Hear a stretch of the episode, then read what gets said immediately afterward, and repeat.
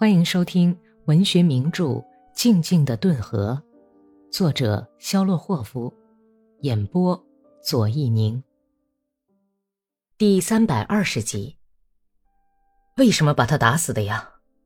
格里高利眼瞅着地，阴哑的问：“为了一匹克马，要了他的命。咱们的老爷一家是匆匆忙忙撤退走的，只把钱带走了。”几乎把全部财产都交给我看管，我连一根线都收藏起来，埋在地里的东西到现在还好好的呢。老爷一家只骑走了三匹奥勒尔种的儿马，其余的马都交给萨什卡爷爷照管。暴动一开始啊。哥萨克和红党都来牵马，那匹叫旋风的铁青马，也许你还记得吧？开春的时候叫红党牵走了，他们费了很大劲儿才给他备上鞍子。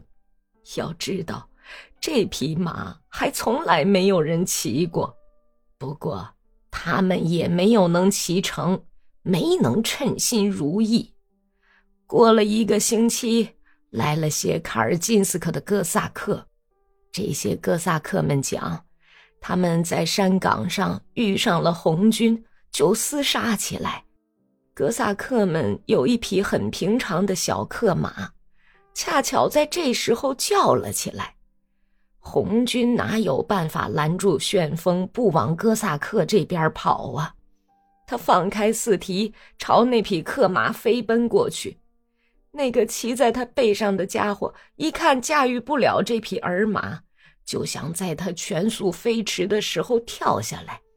可跳倒是跳下来了，不过一只脚没有能从马凳里拖出来，旋风就把他径直送到哥萨克手里去了。妙啊！普罗霍尔大声称赞道。卢克利亚继续从容不迫地讲着。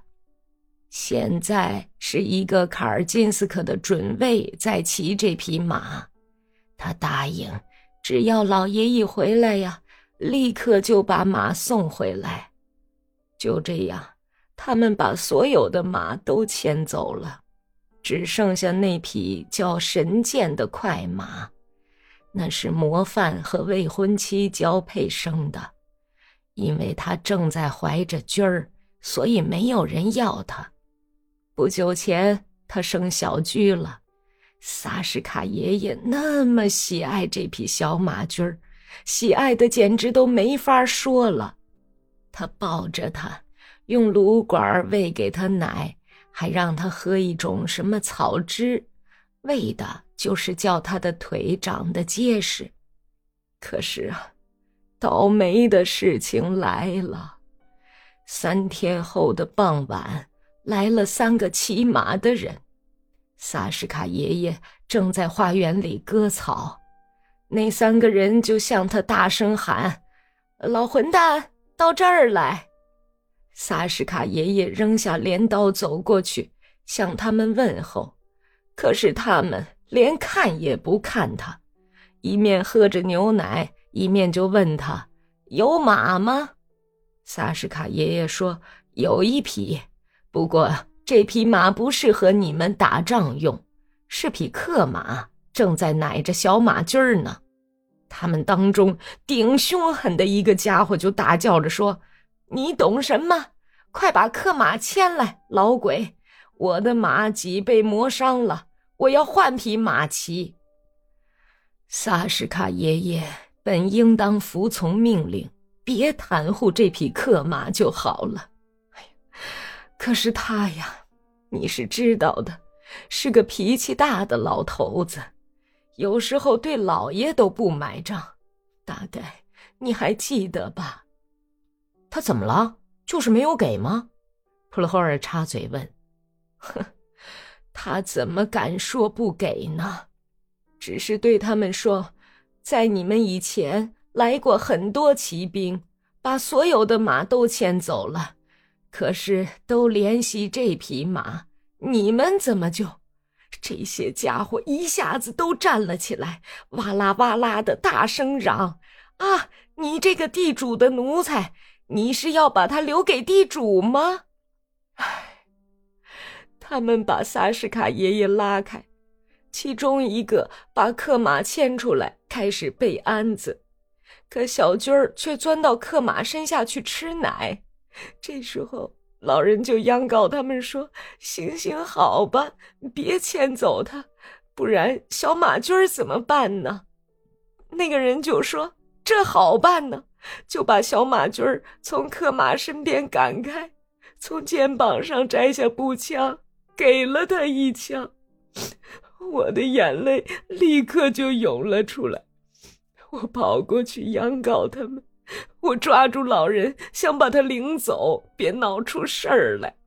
可是他一见小马驹儿，就气得胡子直哆嗦，脸都变得像墙一样煞白，大骂着：“既然是这样，那你就把我也打死吧，狗崽子！”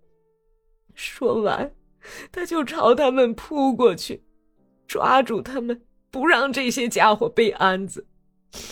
这一来，他们当然生气了，就把老人打死了。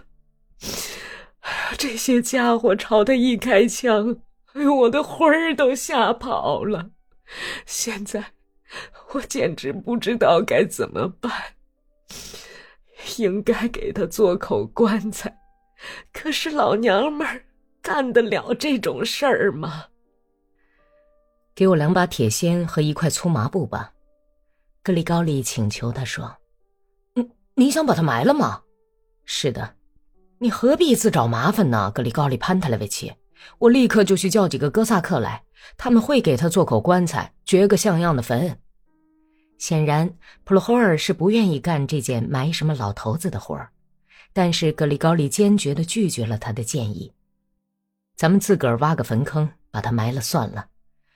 这老头子是个好人。”你到花园里去，在水池边等我，我去看看死人。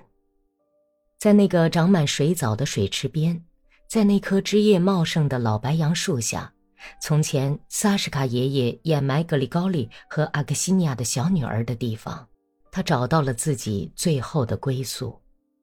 格里高利和普罗霍尔把萨什卡爷爷那瘦小的尸体卷在一块干净的、带着发面气味的粗布里，放进土坑。用土埋上。在那个小坟头旁边，又出现了一座新坟，用靴子踏得结结实实，潮湿的新挖起的粘土闪着耀眼的崭新的亮光。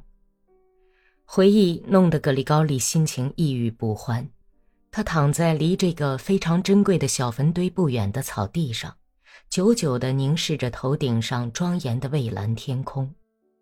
风在渺无边际的高天上吹着，被太阳照得冷光闪闪的云片随风飘荡。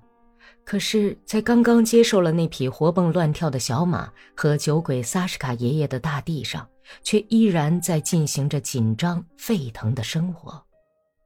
在草色青青、像碧浪一样一直涌到花园边上的草原上，旧长院篱笆旁边的野麻丛里。鹌鹑在咕咕不息地斗鸣，金花鼠在吱吱叫，野风嗡嗡不停，风吹着野草沙沙作响，云雀在飘动的肾气中歌唱。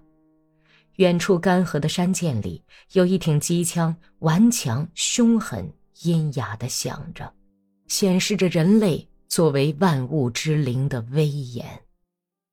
您刚刚听到的是第七卷第六章。